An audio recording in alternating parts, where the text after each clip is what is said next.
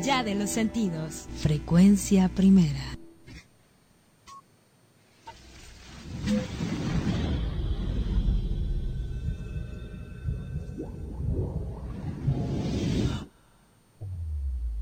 Sol, comunicación más allá de los sentidos. Frecuencia primera. Siente la nueva experiencia. El efecto 5. Primavera 2020. Sol, comunicación más allá de los sentidos. Frecuencia primera.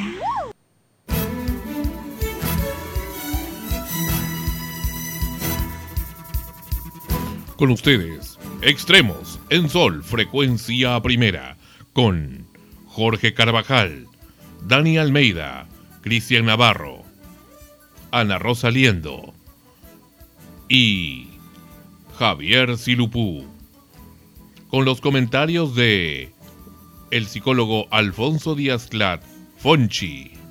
Voces identificativas, Gem, Chica Migraña y Meet. Extremos en Sol, frecuencia primera. La señal de la nueva era. Un programa producido por Sol, frecuencia primera RTBI y Sandro Parodi Cerda. He aquí los titulares de este episodio. Titulares extremos, episodio número 621 en Sol, frecuencia primera. El fútbol está de luto, falleció el crack mundial del fútbol e ícono de la Argentina y del balompié global, Diego Armando Maradona. Multitudinaria despedida dijo adiós al controversial campeón conocido como la mano de Dios en la Casa Rosada de Buenos Aires.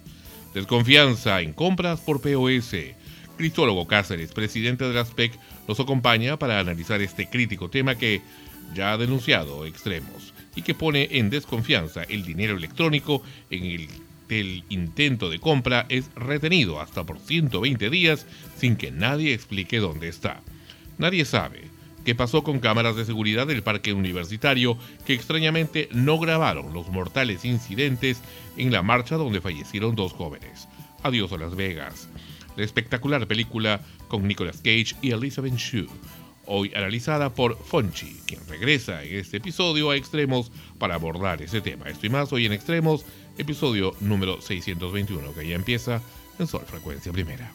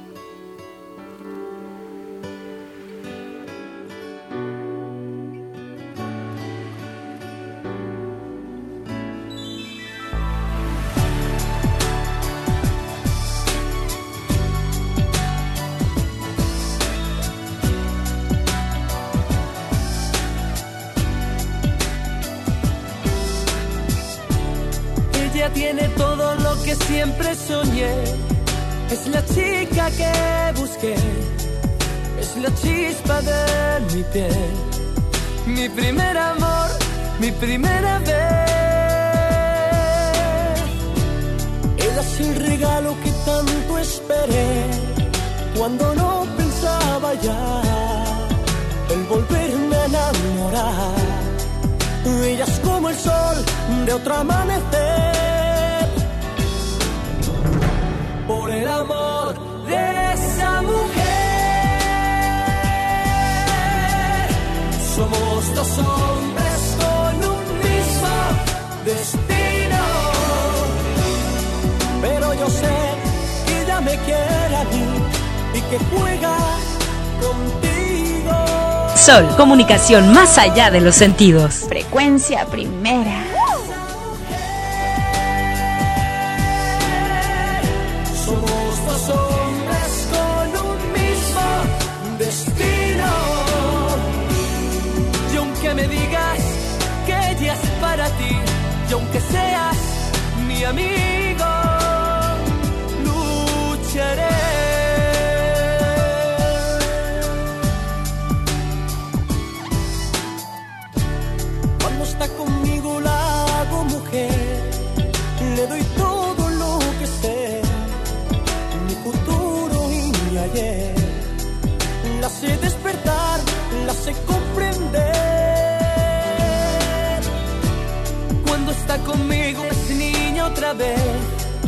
Cada beso sabe a miel, es amiga de los dos, pero en el amor jugamos los tres.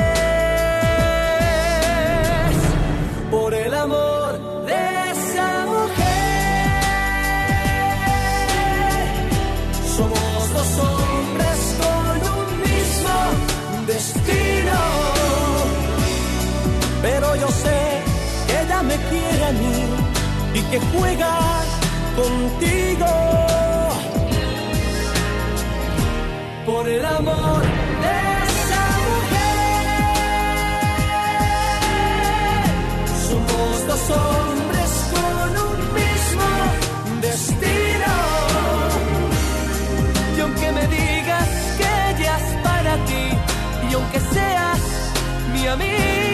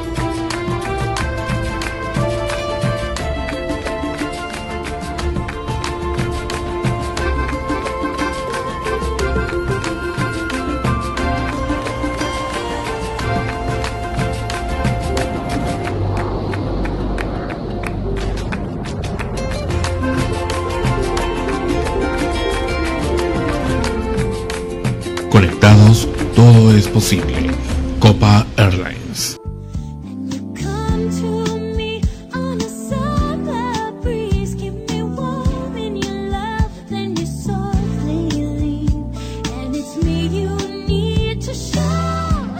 How deep Sol, comunicación más allá de los sentidos. Frecuencia primera.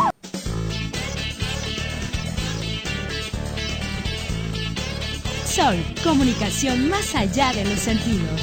Frecuencia primera. Siente la nueva experiencia. El efecto 5. Primavera 2020. Sol, comunicación más allá de los sentidos. Frecuencia primera. Empezamos Eso es Extremos, episodio número 621 en Sol, frecuencia primera, ¿cómo les va? Bienvenidos a un programa más. Bueno, estamos ya eh, en el último día, en el último día del mes de noviembre. Prácticamente ya con esto estamos en la repetición del martes, haciendo apertura al mes de la Navidad. a diciembre. El mes de diciembre, el mes de, del Papá Noel, el erótico o Papá Noel de la prosperidad, como ustedes prefieran, a cuál de los dos personajes más queridos, y eh, hacer un, mea culpa aquí, una corrección, una fe de ratas inmediata. No. No estamos en el episodio 621, ese fue la semana pasada. Este es el episodio 622 de Extremos. Ya me la solía. Algo estaba errado y era eso. Este es el episodio 622. Aunque qué lindo sería, aunque sea por unos momentos, regresar al pasado. Hay quienes queremos regresar al pasado, ¿no? Este, volver al, a vivir algunos momentos y corregir algunas cosas. Pero en fin, siempre uno piensa eso en las postrimerías de cada año. Estamos con ustedes con Ana Rosa. Bienvenida. ¿Qué tal? Bienvenidos a este episodio número 622 de Extremos. Y sí, pues ya viene la Navidad y ya comenzaron todos los preparativos. Bueno, ya como comentamos antes, después de Halloween comienza la Navidad prácticamente. Eh, todos los comercios cambian radicalmente sus diseños, sus ambientaciones y sus productos también comienzan a ofrecerse todos los productos relacionados con Navidad y se comienza a sentir ya ese ambiente, ¿no? Sin embargo, este año va a ser diferente. Este año no es pues como los años anteriores, a pesar que hay eh, ciertas libertades y licencias que en general creo que todos nos estamos dando, algunos mucho más que otros. Por eso es que siempre eh, con mucho cuidado pensando en, que, en que tenemos que ser eh, consecuentes con lo que decimos y también con la seguridad tanto Muy nuestra como de nuestras, nuestra familia. ¿no? Cristian Navarro, algo quería decirte antes de que empiece el programa, pero aquí lo tienes. No, sola, solamente estaba buscando para salvarlo, ¿no? No la veía, pero en fin, ahora aprovechando ese momento, saludarlo a todos mis compañeros, eh, a los nuevos postulantes y también al querido público que siempre todos los domingos están atentos escuchándonos. Ujú. Y nada, lo que quería mencionar el día de hoy. Lo que ¿no? quieres Bueno, mencionar. día- Sí, lo que quiero mencionar es acerca de, de las cámaras de seguridad de la municipalidad eh, de Lima, ¿no? Bien. Se dice mucho de que una de ellas estuvo malograda efectivamente durante la represión policial. Algunas de ellas no filmaron el punto, grabaron. porque son tres cámaras, ¿no? Durante este, en, en la esquina de Girón Lampa con, con Nicolás de Pierola. Una de ellas efectivamente estaba malograda, pero las otras dos no grabaron el hecho. Estas cámaras se pueden direccionar, lo que nos lleva a la conclusión que muy posiblemente los que hayan manejado eh, la cámara, que son la gerencia de seguridad de la municipalidad eh, de Lima Metropolitana, hayan podido direccionar, de modo que así no se vea la represión de los policías y tampoco el impacto. Ya se comprobó por medio de grabaciones de civiles colgados a la plataforma de Facebook, otros muchos entregados a los familiares de las víctimas, al abogado, de que el disparo vino de la parte de Lampa a unos metros de la, de la estación con el mismo nombre, ¿no? Lo cual faltaría ya solamente ver quién fue el policía que disparó, ¿no? Correcto, muy bien. Eh, vamos a hablar más de ello en unos momentos. Viene Cristólogo Cáceres, presidente de la Asociación Peruana de Consumidores. Quedó pendiente la semana pasada. Hoy vamos a tratar ese tema que cada vez más personas, y me incluyo, nos quejamos. Nos, me incluyo. El tema de las compras en falso utilizando POS. De eso en instantes. Dani Almeida. Muy Eh, bien. Ahora sí. Dando primero buenas noches a todos, eh, esperando que hayan tenido una muy buena semana, dar la bienvenida a los nuevos postulantes y que les vaya muy bien hoy. Eh, una noticia sumamente rápida que quiero dar y que lo comenté hace un momento. eh, según el diario Gestión, el extraño caso que está pasando en Iquitos, para ser específicos en Loreto. Y es que, como bueno, todos sabemos, fue una de las ciudades más golpeadas por el COVID-19. Y bueno, sorprendentemente no tiene mm, decesos hasta el momento y de lo que la semana pasada hubieron 19 personas que ingresaron por esta enfermedad, solamente han habido 4 y ningún deceso. Así que habrá que ver qué es lo que está pasando y, si en verdad esta enfermedad no, no, no si existe o no, pero sí hay la famosa inmunidad de rebaño, que es de lo que se está hablando bastante eh, en estos últimos meses. Muy bien, eh, de momento la buena noticia es que el Perú, a consecuencia de, de buen, manejo o a consecuencia de nuestra inmunidad como peruanos, no lo sé, pero en estos momentos estamos en el puesto 14 y a punto de llegar ya al puesto 15, de bajar todavía más al puesto 15, eh, superado por Irán que viene avanzando a pasos agigantados a cerca de 12.950 diarios. Así está Irán y con lo cual Perú ya llegaría al puesto 15 eh, del ranking mundial de, eh, de total, de casos totales en el planeta Tierra. Bien, eh, Jorgito Carvajal está con ustedes, rápidamente, raudamente. Sí, hola, ¿qué tal? Eh, bueno, espero primero que nada que hayan tenido una muy buena semana. También espero que no, no vayan descuidándose con todos los métodos de seguridad, justamente por el tema del coronavirus. Y un poco con lo que iba y lo que mencionaba Dani Almeida. eh, a ver, que he visto cierta publicación del diario El Comercio que salió durante la semana en la que decía que un 35% de la población limeña al menos ya había sufrido del, coronavirus. Eh, bueno, yo no entiendo solamente a, a cálculo ojo de, de cómo es que dicen que el 35% de la población limeña ya ha sido contagiada del coronavirus si hasta este momento la cantidad de confirmados de coronavirus y los de recuperados es en confirmados 958.324 aproximadamente y 888.815 y por ahí eh, recuperados, más o menos en, en tanto cantidades. No, no- no estoy al tanto con la cantidad exacta, pero si sumamos esto, igual no representa ni siquiera el 35% de la población limeña. En Lima metropolitana somos cerca de 11 millones de habitantes.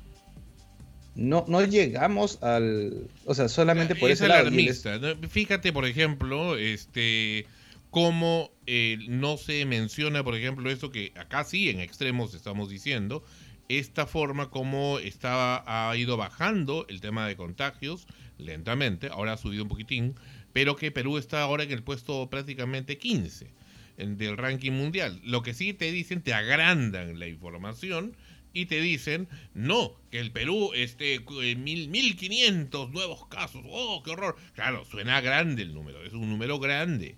Pero este, la idea es ver también la, la otra cara de la moneda, ¿no? Entonces, depende cómo enfoques el asunto. Claro.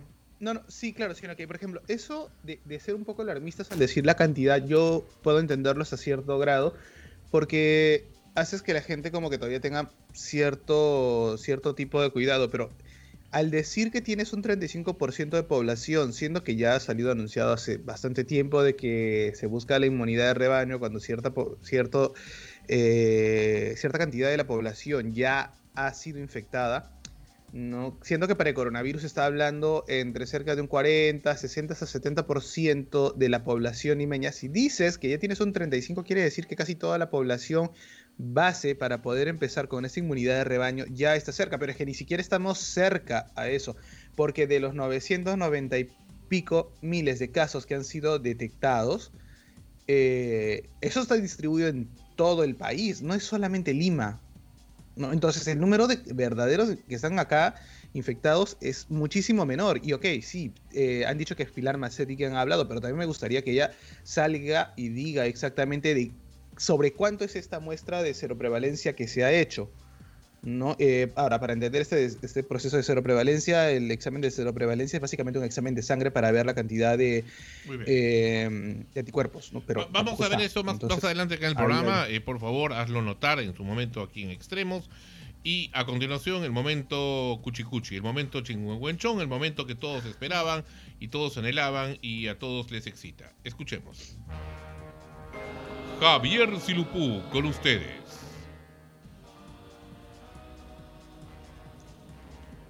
Javier Silupú. ¿Dónde está Javier Silupú?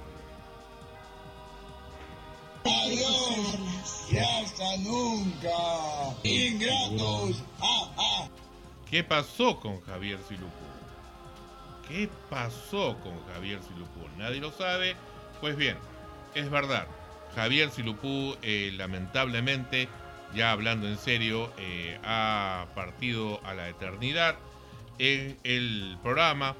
Eh, él se ha ido para siempre de extremos y ha dejado este mensaje.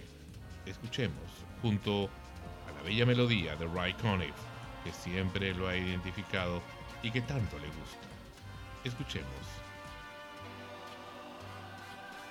Bueno, primero que nada, les agradezco mucho y Ana Rosa por permitirme formar parte del programa y por darme la oportunidad de crecer profesionalmente dentro de mi carrera.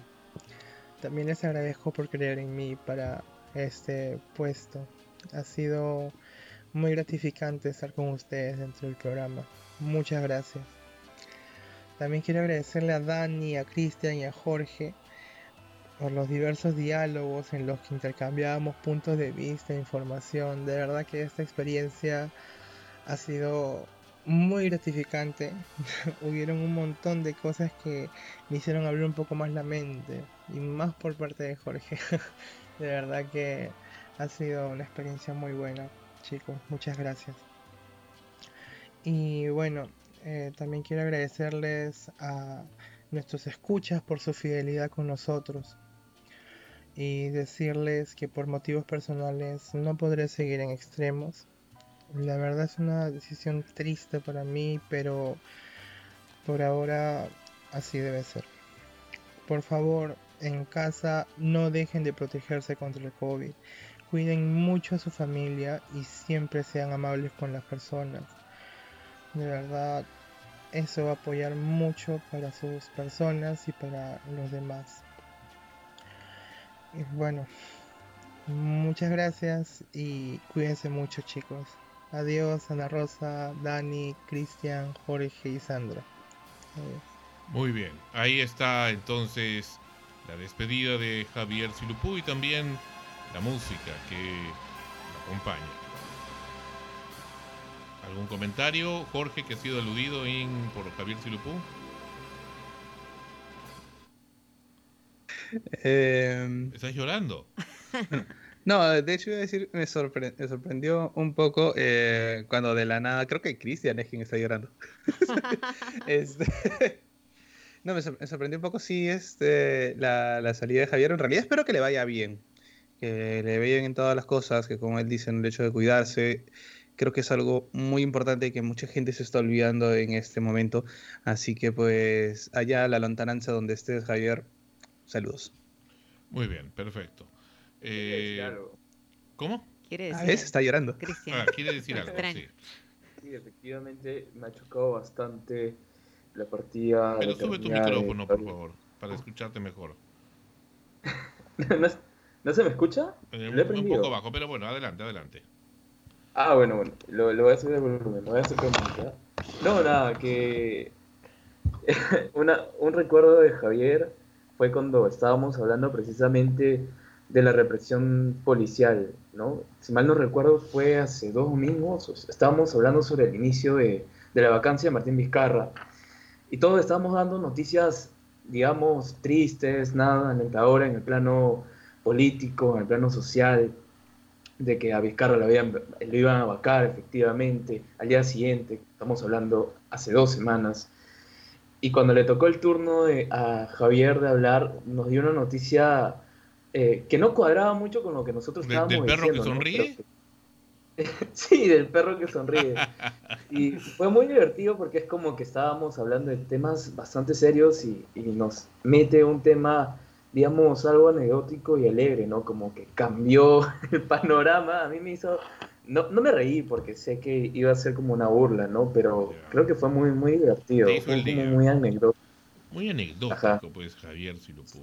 Bueno, este, Dani, Dani. Dani está en, shock.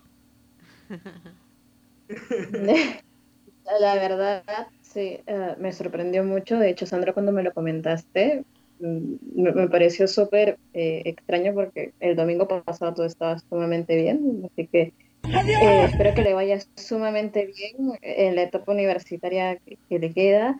Su partida ha sido muy sorpresiva, pero en verdad, eh, esperando que le vaya súper bien, ha sido un gran compañero. no nos pudimos conocer tanto porque todo es de manera virtual, pero deseándole lo mejor y los mejores éxitos. Muy bien, perfecto. Ana Rosso, rápidamente, ¿algo que decir? Sí, bueno. el- Perdón, hago un paréntesis. Eh, esta es la segunda vez en los 422 episodios de Extremos que se pone fondo neutro, sin fondo. Ah, sin mira. fondo. Esa es una... En homenaje. un- pues sí, es una medida de respeto. Bueno, eh, sí nos da pena, pues, ¿no? Que, que, que haya dejado el programa. Eh, sus motivos tendrá, algunos motivos bastante fuertes, me imagino, personales. Esperamos que, que, que eso se solucione. No sabemos qué es, pero esperamos que se solucione, que se sienta mejor con el paso del tiempo, porque s- según lo que Sandro me comentó, estaba bastante afligido cuando se comunicó con él. Así que esperamos que los problemas que pueda estar teniendo eh, tengan una pronta solución y él pueda salir de esa situación. Y nada, desearle que le vaya bien, ¿no? Y acá continuamos con el programa y siempre va a tener las puertas abiertas. Y nada más. Muy bien, continuamos con Extremos. Y ahora sí, rápidamente, raudamente, tenemos acá dos aplicantes a, quienes les damos la bienvenida porque el show debe continuar. Está con ustedes Paola. Bienvenida, Paola, rápidamente a Extremos.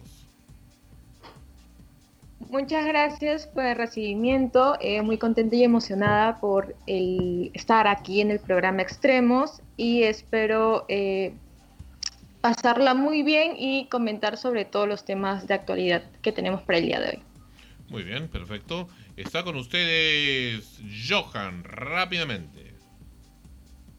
Ah, buenas noches a todos los ah, radioescuchas. Mi nombre es Johan. Eh, no, ta- no tan buenas, creo, para, para el, mundo deportivo, en este caso por las noticias de Maradona y eh, en, en el fútbol peruano, ¿no? Ya sabemos qué es lo que pasó, pero ah, estamos aquí para, para informarlos y poder pasar un momento alegre en el término de este eh, inicio de semana, ya el, el- el inicio de semana que es parte de, a veces, algunos consideran el fin de semana, ¿no?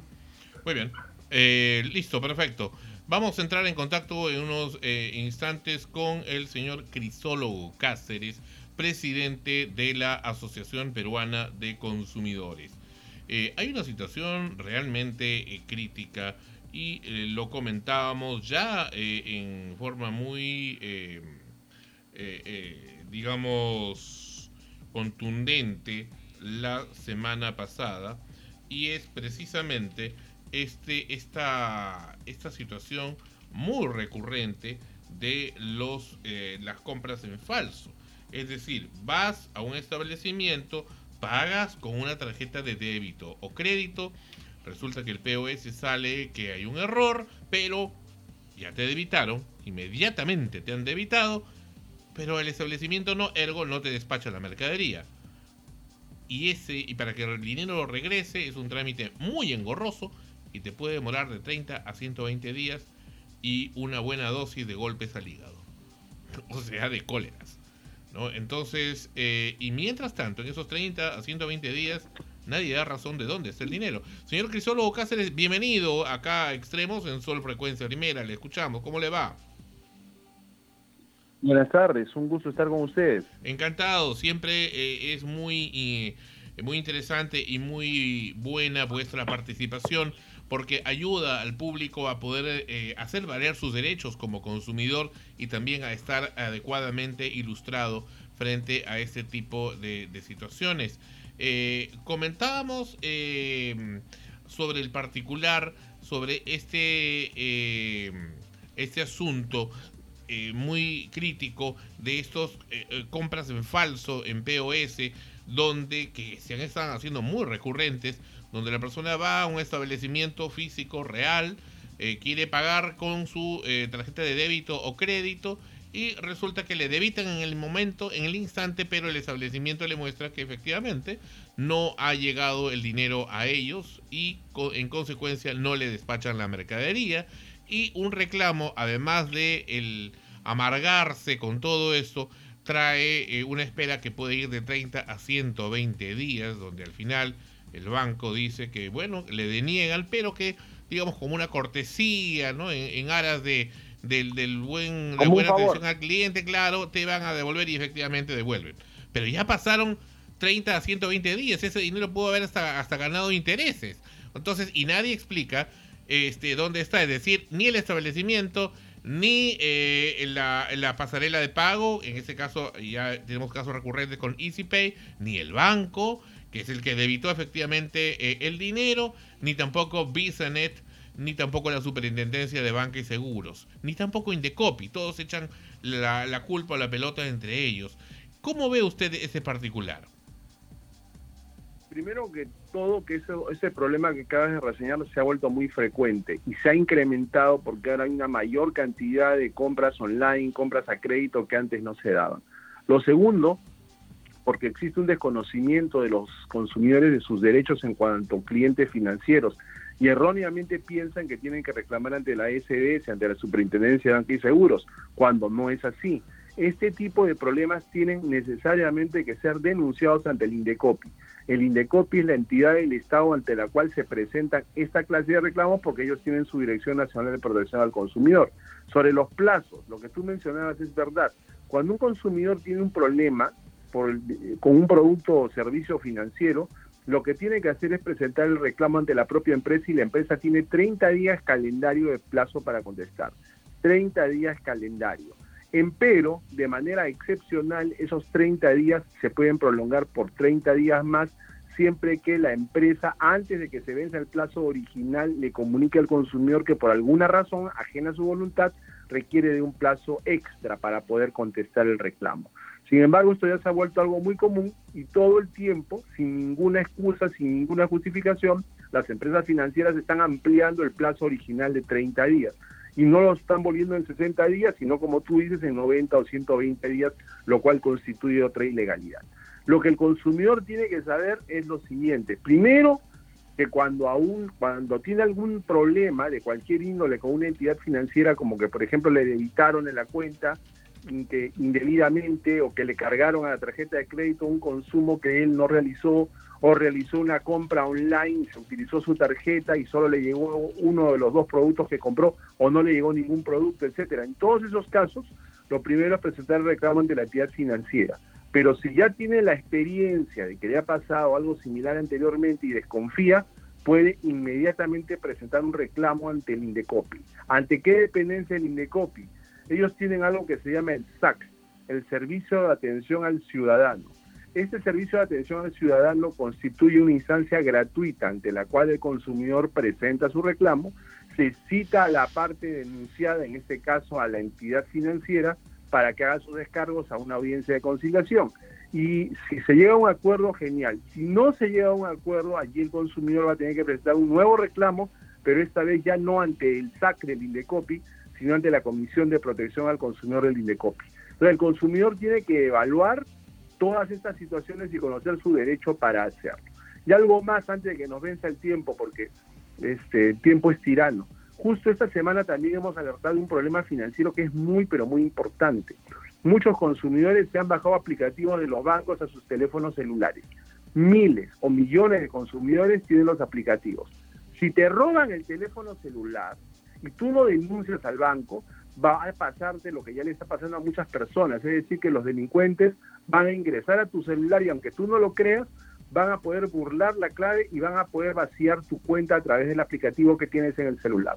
Entonces hay un doble riesgo, no solo el riesgo de que te quiten el equipo o que tú por defender el equipo puedas salir lastimado, sino que además del valor intrínseco del propio aparato, ellos pueden acceder a tu cuenta y robar. Entonces, esta es una, alar- una alarma que le damos a todos los consumidores. Si les roban el celular, perfecto, quieren denunciar a la policía, muy bien, pero lo que tienen que hacer inmediatamente es llamar al banco para que se bloquee su cuenta y que no se pueda hacer uso del aplicativo. Yo recibía comunicaciones de consumidores que me decían, oye, pero ¿cómo van a entrar a mi teléfono si mi teléfono tiene reconocimiento facial o funciona con huella dactilar o tiene clave? Señores, los ladrones saben burlar todo eso. No, que van a entrar a mi aplicativo, tiene seis dígitos. ¿Cómo van a poder adivinar los seis dígitos de mi aplicativo? Créanme que los ladrones saben cómo hacer y cómo burlar todas esas presuntas defensas que tienen los consumidores. Así que ya lo saben. Y bueno, estamos pues en esta situación en la cual cada vez sabemos menos y cada vez somos más vulnerables, ¿no? ¿Por qué ocurre este asunto tan recurrente de, esas, de esos pagos o cobranzas en falso? Que en general, como decía, independientemente que en algún momento, bueno, a buena, de buena fe o de lo que fuere, le devuelvan el dinero a la persona, porque es su dinero, eh, no hacerlo es un robo, pero eh, el hecho es que eh, genera desconfianza. Yo voy a comer a un restaurante y, y resulta que al final no voy a poder pagar cuando me he confiado en mi tarjeta eh, de débito donde tengo todo mi dinero.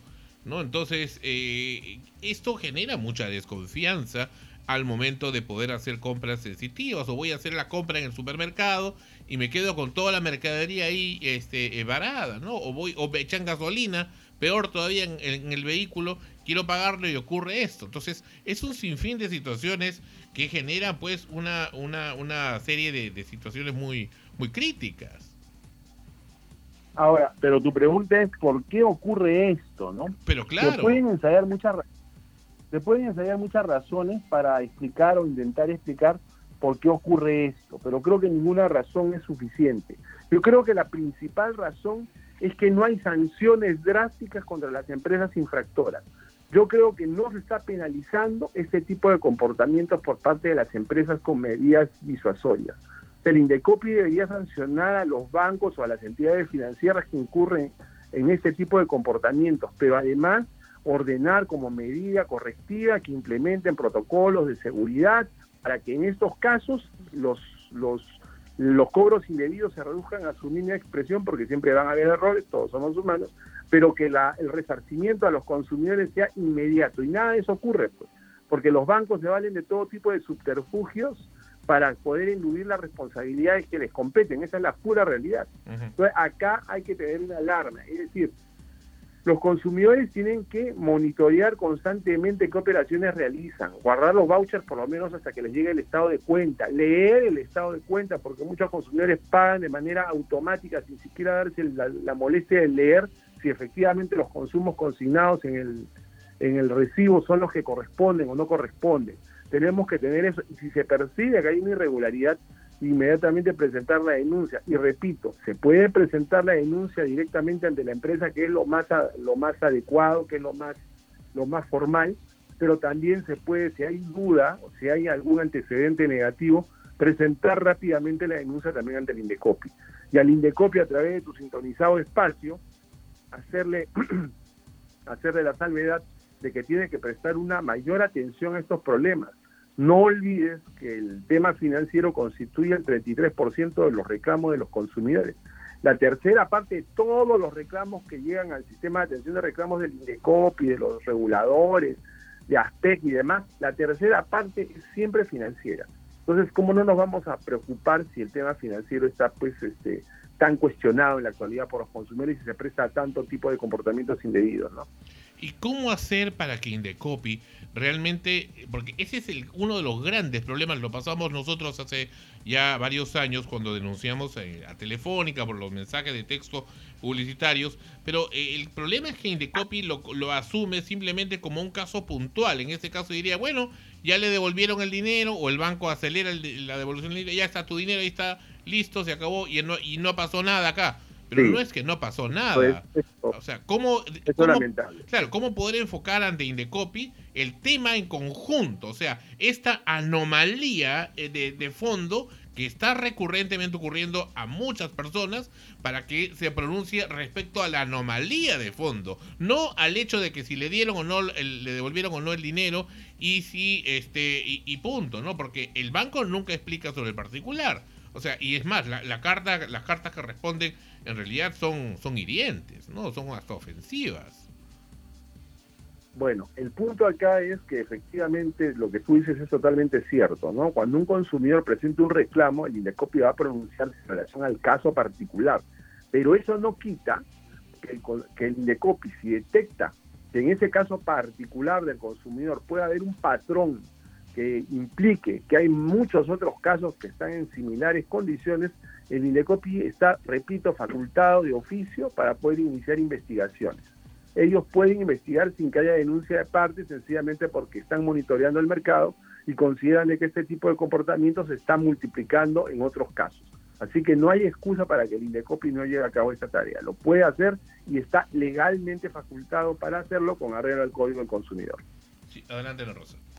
Eh, buenos días, señor Cáceres. Eh, precisamente a, a raíz de estas denuncias sobre las entidades financieras, han habido casos también de, de mucha gente que se está quejando de lo que mencionó usted hace un momento, de que de pronto hay débitos en sus cuentas de, de ahorros, ¿no? En sus tarjetas eh, y que de compras que no han hecho.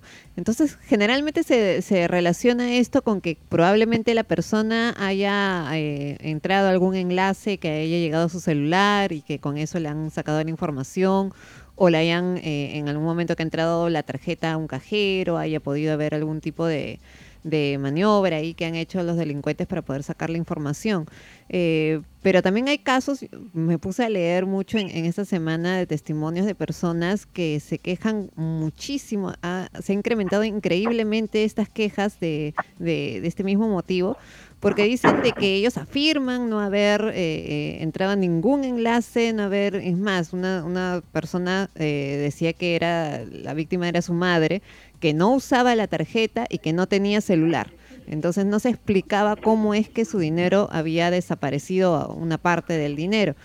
Y otra persona hablaba de que había ido a hacer el reclamo en el banco eh, y en, los ojos de la, persona que le estaba atendiendo vieron en la pantalla que en ese instante estaban debitando de, su cuenta, ¿no? Estaban haciendo uso de la tarjeta y, no sabían cómo. Eh, creo que al final le devolvieron el monto de ese momento, pero el otro monto todavía estaba en proceso de reclamo. Efectivamente no hay sanción a, la- a las empresas porque ellas simplemente dicen pues que, van a analizar, van a investigar, pero siguen incrementándose y al mismo tiempo se siguen ofreciendo seguros para poder proteger el, el- el dinero, pero uno como consumidor se queda en el aire porque dice, ¿por qué tendría yo que, o sea, si estoy poniendo mi dinero en un banco para que esté mejor resguardado, eh, más seguro, porque además tengo que pagar un seguro para que no desaparezca? ¿no? E- Es un, un poco, un poco eh, fuera de lugar, ¿no? Y, y y la gente se queja, y se queja mucho, incluso de que sus reclamos no, no funcionan, incluso yendo a, a Indecopi, como mencionó Sandro, ¿no? Eh, ¿Qué sanciones deberían de dársele a estas eh, empresas que no te aseguran, por lo menos en un porcentaje más alto de lo que está actualmente, que estas cosas no vayan a ocurrir? Porque de pronto las personas se sienten seguras ahora ya de poner su dinero en un banco o tenerlo en una tarjeta, ¿no? Bueno, a ver, en el caso de las tarjetas de crédito, todos, todos tus oyentes deben anotar, tomen lápiz y papel, anoten, por favor, reglamento de tarjetas de crédito y débito. Repito, reglamento de tarjetas de crédito y débito. Esta norma, que ya tiene alrededor de cinco años de expedida por la SBS, este reglamento establece las obligaciones en las que deben ser cumplidas por las entidades del sistema financiero. Dichas obligaciones tienen mucho que ver con el tema de la seguridad. Es más, el tema de la seguridad es uno de los capítulos más importantes de este reglamento. Y allí se establecen una serie de obligaciones, entre ellas, por ejemplo, que se tienen que establecer por parte de las entidades financieras protocolos de seguridad para pre- preservar los datos de los consumidores, se tienen que adoptar medidas de seguridad para minimizar la posibilidad de infiltración en la información, se tienen que adoptar medidas para que se pueda inmediatamente que sea el aviso de que hay una transacción indebida bloquear la cuenta y un largo etcétera. O sea, es hacer un programa, o sea, hacer un programa y póngalo en su agenda el reglamento de tarjetas de crédito y débito, todas las obligaciones que tienen las entidades financieras, ¿no? Entonces, una de esas obligaciones financieras tiene que ver precisamente que el consumidor tiene la posibilidad de denunciar cobros indebidos y el banco tiene que acreditar que el consumidor fue quien realizó el- la transacción o la operación que se le está imputando el pago. Si no, no tiene que pagar. Ahora bien, también has tocado el tema de los seguros, que es otra cuestión importante. De un tiempo a esta parte se le está diciendo al consumidor de manera permanente, señor, ¿quiere retirar con seguro o no? Y lo que tú dices es muy claro, ¿no? Se supone de que cuando yo estoy contratando con un banco, estoy contratando un sistema de administración profesional y además estoy contratando un sistema de seguridad, porque no quiero tener el dinero en mi casa. Parte del servicio idóneo que ellos están obligados a brindar es seguridad, pero de un tiempo a esta parte están desdoblando el servicio y nos quieren cobrar como si fueran cosas aparte, ¿no? Es como más o menos que te dijeran, ¿sabe qué, señorita? Le vendo este un par de zapatillas. ya deben las zapatillas. Ah, eso sí, los pasadores son aparte, son aparte, un momento, pero si los, los pasadores son parte de las zapatillas. Los mismos son los seguros de los bancos, ¿no? Cuando te los quieren cobrar por separado y eso es inaceptable.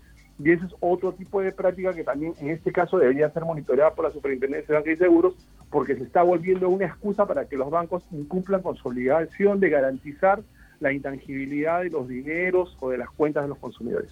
Señor Cáceres, yo le ruego por favor, en aras de la de, de ayudar, ¿no? y de la defensa del consumidor, que por favor trate de ilustrarnos en este problema tan crítico de los de las cobranzas en falso, eh, de, de, de esta- de estos pagos en falso en POS que sale el error y que, en fin, lo que ya hemos explicado, eh, ese dinero se debita inmediatamente y desaparece por 30 a 120 días máximo.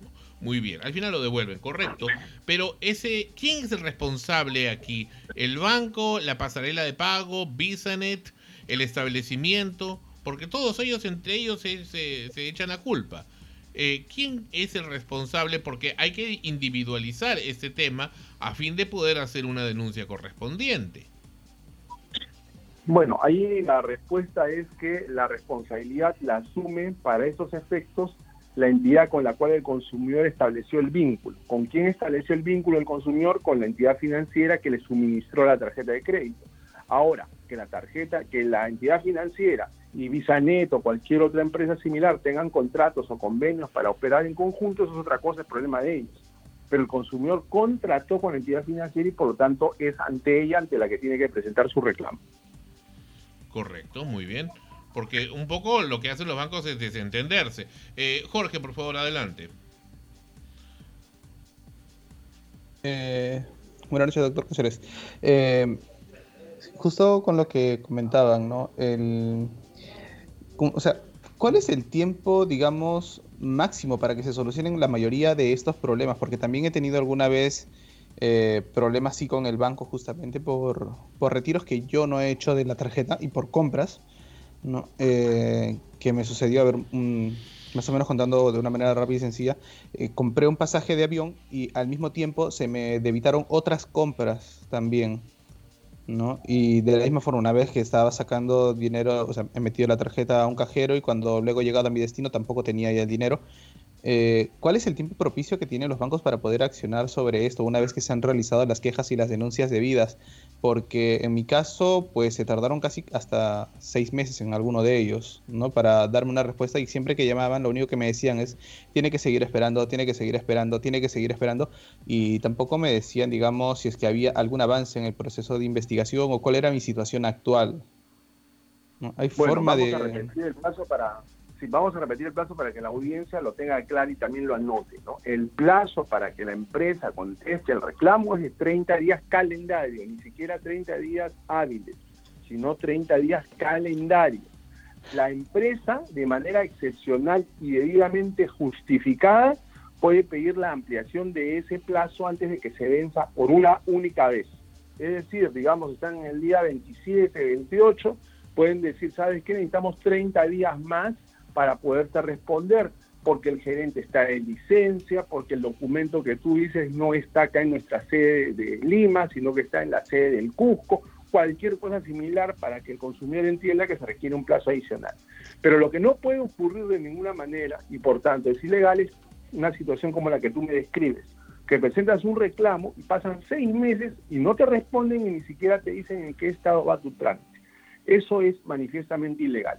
Lo que se hace en ese caso, además de presentar la denuncia contra el banco por el comportamiento de haberte hecho un cobro indebido, se hace una denuncia adicional o se añade a la denuncia la demora en la resolución del trámite que viola lo dispuesto en el Código del Consumidor. Entonces ya no sería una única infracción, sino serían por lo menos dos infracciones. Correcto. Cristian, por favor, rápidamente. Adelante. Buenas noches. Eh, buenas noches, señor Cáceres. Mi pregunta iba respecto a cuáles son las sanciones correspondientes a estos bancos y por qué cree que hasta el momento el Estado no ha aplicado, eh, si es que lo hay, una sanción ejemplar a este tipo de actos. Las sanciones, eh, según el código, van desde amonestación hasta una multa de 450 unidades impositivas tributarias. La graduación de las y aparte la imposición de una medida correctiva en beneficio del consumidor. Por ejemplo, la medida correctiva podría ser que le, de- el que le devuelvan lo que se le cobró de más, correcto, o cualquiera otra similar que el consumidor puede, puede solicitar o que la entidad del Estado, o sea, el INDECOPI, puede determinar, puede decir, ¿no? Entonces, la, la multa, la graduación de la multa depende de la gravedad de la infracción, del número de personas dañadas, de la trascendencia en el mercado que tuvo la infracción, de la reincidencia, etcétera, etcétera. El INDECOPI tiene una amplia libertad para determinar cuál es el- la sanción aplicable.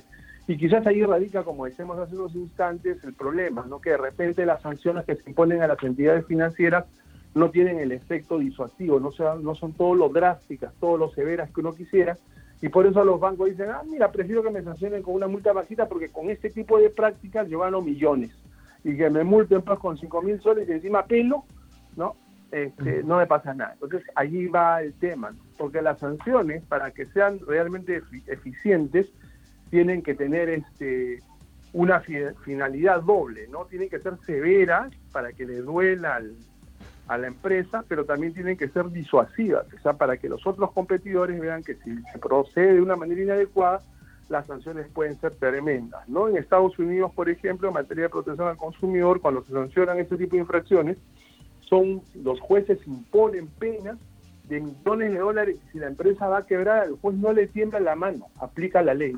Acá como que somos muy, muy contemplativos y eso genera que las empresas sigan haciendo lo que hacen. Correcto. Entonces, en resumidas cuentas, a fin de poder, de alguna manera, mediante un reclamo a través de la entidad correcta, que ahora usted nos ha señalado que es solamente Indecopi y no eh, ni Asbank ni la Superintendencia de Banca y Seguros, eh, que la forma es hacer un reclamo, pero cómo hacer efectivamente para presionar a Indecopi para que no lo considere simplemente por el hecho puntual del dinero, sino por el tema de fondo, para que de una vez se corrija en forma definitiva. Bueno, eso escapa de las posibilidades de un consumidor individual, ¿no? Porque el consumidor individual precisamente formula la denuncia por lo que le ha pasado a él. El consumidor no puede asumir la titularidad de derechos que no son los suyos. Quienes sí están legitimados para hacer eso son la autoridad, en este caso el INDECOPI, o las asociaciones de consumidores. Las asociaciones de consumidores, cuando tienen información, pueden presentar denuncias no en representación de un único consumidor, sino en representación del interés colectivo de la ciudadanía. Y eso es lo que muy- hace aspecto todo el tiempo, ¿no? Presentamos denuncias en representación de la sociedad. Yo creo que entonces sería, sería oportuno hacerlo. Sería porque se está tomando ya como algo normal, entre comillas. Yo mismo, que también he sufrido eso cuando he ido al mismo banco, en el caso de Scotiabank, la misma, eh, eh, eh, perdón, la misma encargada de ahí del banco me dijo que era una de las eh, jefas. Bueno, a mí también me pasó el otro día en Ripley cuando fui a comprar. O sea, no, ya se está normalizando, y me- pero me devolvieron el dinero después de 60 días. O sea, ya, ya lo toman como algo normal, ¿no? Entonces, pero no es no es así. Imagine, alguien va a pagar una clínica, o sea, es un sinfín de situaciones muy críticas, puede uno necesitarlo para pagar una, una atención de emergencia y ya no tiene más dinero, pues. Claro, te van a devolver el dinero, pero ya para, para cuándo, cuando ya no es necesario, ¿no? Entonces, yo, yo insto de alguna manera y me comprometo acá como periodista en nombre de la emisora y del programa a, a copiar eh, denuncias de muchos ciudadanos a fin de que la, ah, la vuestra entidad, la SPEC, pueda hacer eh, una, una denuncia ante Indecopi. Te agradecería que lo hagas y si puedes hacernos llegar esa información, porque ese es otro tema, ¿no? Los consumidores muchas veces nos remiten denuncias, pero no adjuntan ningún tipo de prueba. Y tú no puedes presentar ninguna denuncia si no está debidamente sustentada, porque incurres en una serie de responsabilidades de todo. Naturalmente. ¿no? Entonces, hay que, eso, eso es lo que nos lleva a nosotros a evaluar con mucho detenimiento cada uno de los casos que, que promovemos, porque hay mucha responsabilidad para la asociación y para todos. Porque ahora da, sí, hay da- que da- da- miedo, ¿no? Da, miedo pagar con la, con la tarjeta porque digamos, te pasa eso y te quedas pues. sin, sin tu plata. En fin, entonces quedamos entonces, tomamos la palabra, este eh, señor Cáceres, Claro muchísimas sí. gracias. Nos y, tomamos mutuamente la palabra. así Claro es, y estamos en contacto. Muchísimas gracias y hasta muy pronto. Un placer. Ok, el placer es nuestro. Eh, hemos estado con el señor Crisólogo Cáceres, presidente de la Asociación Peruana de Consumidores, frente a esta situación tan crítica, tan molesta y que no debería existir de los débitos en falso en las eh, tarjetas de débito y crédito. Vamos a regresar, esto es Extremos.